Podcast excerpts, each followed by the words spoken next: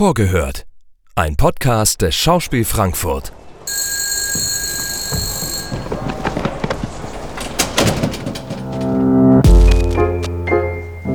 Einen wunderschönen guten Tag, meine sehr verehrten Damen und Herren. Wir begrüßen Sie recht herzlich hier im Schauspiel Frankfurt.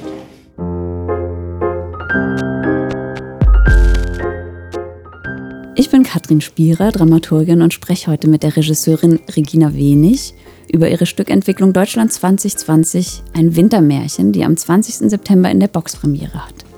Herzlich willkommen, Regina. Hallo, Katrin.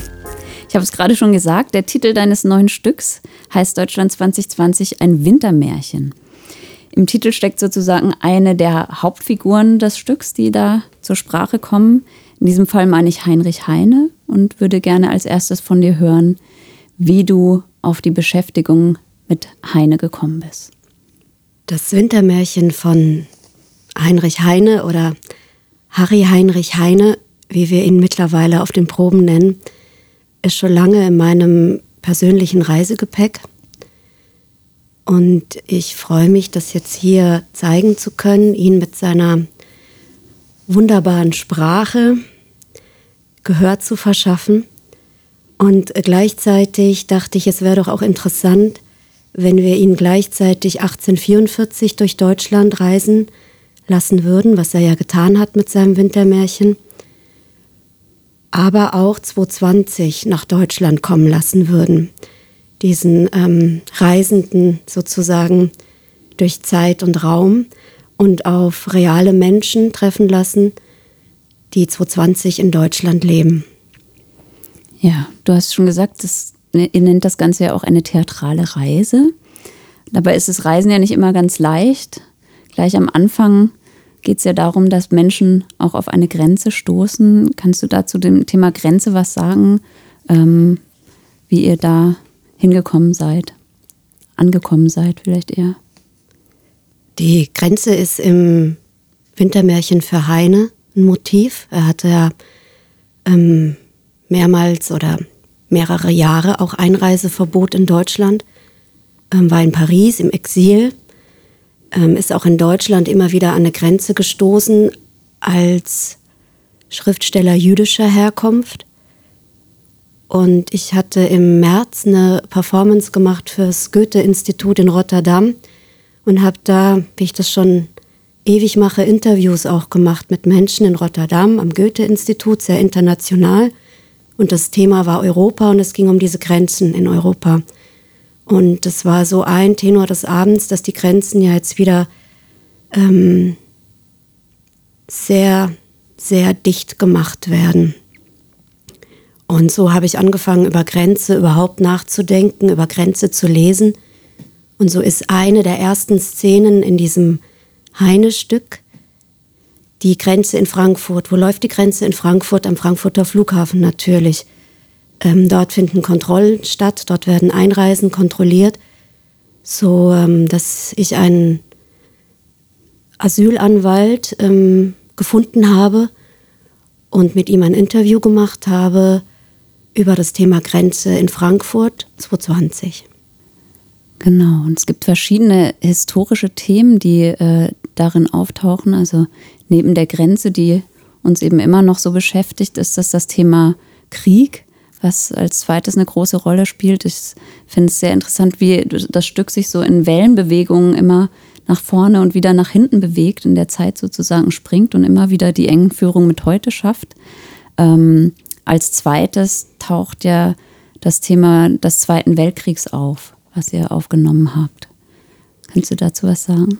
Das hat einen ganz banalen Grund. Ähm, 2020, 75 Jahre Kriegsende. Und in Heines Wintermärchen trifft der Reisende auf den Vater Rhein. Und der Vater Rhein liegt in seinem Bett und stöhnt und erzählt und jammert auch ein bisschen, sodass sich eigentlich ganz schnell dieses Bild aufgedrängt hat, auch von einem alten Menschen, ähm, der an einem Bett gefesselt ist und ähm, anfängt zu erzählen. Einer der letzten Zeitzeugen aus dieser Zeit. Und ähm, wie sich so ein Fluss ja auch aus mehreren Quellen speist, fließen mehrere Zeitzeugenmomente zu diesem Fremdtext in dem Heine, zu diesem Gegenwartstext. Und es gibt ein Herzstück, eine Geschichte aus den letzten Kriegstagen, die Soldaten, Thema Soldaten schießen, äh, beinhaltet, was sich wieder koppelt zu einer Szene im Wintermärchen, die im Küffhäuser ähm, spielt, wo der Heinrich Reisende in einem Albtraum nachts durch diesen Küffhäuser wandert und da auf Soldaten trifft, die schlafen und warten, ähm, wieder zum Leben zu erwacht werden. Und Heine wendet sich, als er erwacht, sehr gegen diesen Albtraum, wie er in seinem ganzen Leben immer ein ganz feines Gespür ähm, für Stimmungen in seinem Heimatland ähm, gehabt hat und sich auch gegen viele nationalistische, restriktive, menschenverachtende Strömungen gewandt hat. Und so entstand ein Text, der dem Vater Rhein in den Mund gelegt wird, gesprochen von einer angehenden Schauspielerin im Foyer des Schauspielhauses. Ja, ähm, das schwappt sozusagen über in die, in die äh, Rede der Wölfe, die da auftaucht. Ähm, das Schwerpunktthema, was wir hier im Schauspiel in dieser Spielzeit haben, heißt ja Antisemitismus und Rassismus und ist ja gerade ähm, punktgenau, wie das äh, mit dieser Stückentwicklung zusammenkommt. Ihr habt die äh, Gespräche oder Interviews, die ihr geführt habt, ja teilweise auch tatsächlich während der Probenzeit mit den beiden Schauspielerinnen geführt und eins davon ist gekoppelt an die, wir nennen sie Wolfsrede. Ähm, da gibt es das Interview mit einem sehr eindrücklichen Bericht über das Attentat in Hanau. Ähm, ich fand ganz schön eure Beschreibung davon, äh, wie das war, also eure Reise dorthin nach Hanau und das Zurückkommen in die Realität danach oder währenddessen. Vielleicht kannst du zu dieser Reibung noch mal was sagen. Die beiden Schauspielstudierenden und ich sind also an einem strahlenden, wunderschönen Frühlingssamstag mit der S-Bahn nach Hanau gefahren, durch die Fußgängerzone gelaufen und fanden eine offene Tür, die zu einem leerstehenden Geschäft gehört. Die Tür ist weit offen, es ist überall Glas, Transparenz und man geht rein und es ist der Begegnungsraum in Hanau, der vis-à-vis -vis der Shisha-Bar, der Midnight-Bar, ähm, geschaffen wurde. In dieser Midnight-Bar wurde aufgrund seines Aussehens Sedat erschossen, 2020 im März in Hanau, mitten in Hessen, ganz nah an Frankfurt. Man kann hier am Willy-Brandt-Platz in die S-Bahn steigen und dorthin fahren. Dieser Begegnungsraum ist von einer Initiative geschaffen worden, die möchte, dass Corona und alle anderen politischen Tagesgeschehen das nicht vergessen machen, was ähm, in Hanau passiert ist, dass da neun Menschen aufgrund ihres Aussehens erschossen worden sind. Der Raum ist offen, läuft man drauf zu und will dort rein, ähm, werden die, die vor der Tür sitzen, unruhig. Die sind äh, wahnsinnig sensibel auf alles, was da rasch einbiegen will in diesen Raum und trotzdem halten sie die Türen auf. Und das ist ein Ort mit Sofas und mit Tee und voll mit Blumen und mit Menschen, die äh, bereit sind, weiter mit Menschen zu sprechen und sich auszutauschen und einen Dialog am Leben zu erhalten, ähm, zu stärken, Trauer zu bewältigen, versuchen zu verstehen.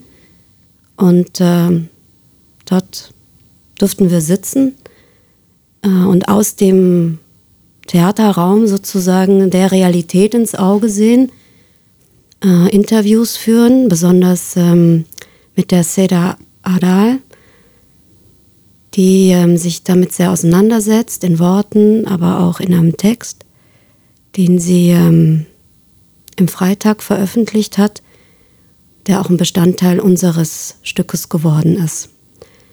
Und nach dieser Begegnung, dieser berührend war natürlich, geht mal wieder raus. Es ist immer noch ein strahlender Samstag im Frühling, ist auf dieser banalen Einkaufsstraße mit all ihren anderen banalen Geschäften. Es geht um Eis und Döner und wo geht man noch was essen und wo macht man das nächste Schnäppchen. Und es ist tatsächlich auch wie ein, ein Clash von Realitäten und man geht wieder in die S-Bahn und fährt nach Hause, als würde man selbst aus so einem Albtraum erwachen. Und das ist ein Motiv, das der Heine auch immer wieder in diesem Wintermärchen hat. Er reist, er beschreibt das Deutschland, wie es sich ihm präsentiert, er setzt seine Stiche gegen Schriftstellerkollegen, er beschreibt, wie die Kutsche auch nachts im Wald liegen bleibt, weil ein Rad abspringt. Und dann tauchen die Wölfe auf im Wald. Und ähm, der Wolf steht leider auch politisch ja immer für was und es lassen sich bei den alten Nazis und bei den neuen mit dem Nationalsozialismus flirtenden und ihn auch lebenden Menschen genug Anspielungen auf Wölfe finden, sodass es auf der Hand lag, die Wolfsrede vom Harry Heine mit seinen jüdischen Wurzeln, einem Text von einem verletzten, angegriffenen Menschen zu kontrastieren oder nebeneinander zu setzen, mit einer Person zu verschränken, die sich lange als Deutsche hielt, die dachte, sie ist hier aufgewachsen, sie ist integriert, sie hat hier studiert, Sie lebt hier, es ist ihre Heimat. Und dass eben seit den Attentaten, wo Freunde, Bekannte von ihr ermordet wurden, ähm, nicht mehr so sehen kann. Ja, finde ich sehr, äh, sehr interessant, dass man das so äh, eng führen kann, beziehungsweise ähm, auch auf eine Art überraschend, diese äh, Begegnung von der historischen Sprache Heines mit dem, was man heute so zu hören bekommt und auch immer wieder ähm, fast schlagend, dass wenn sich das nebeneinander gesellt, wie, äh, wie deutlich das damals schon war, die Worte, und wie deutlich sie eben heute auch auf eine Art immer noch sind.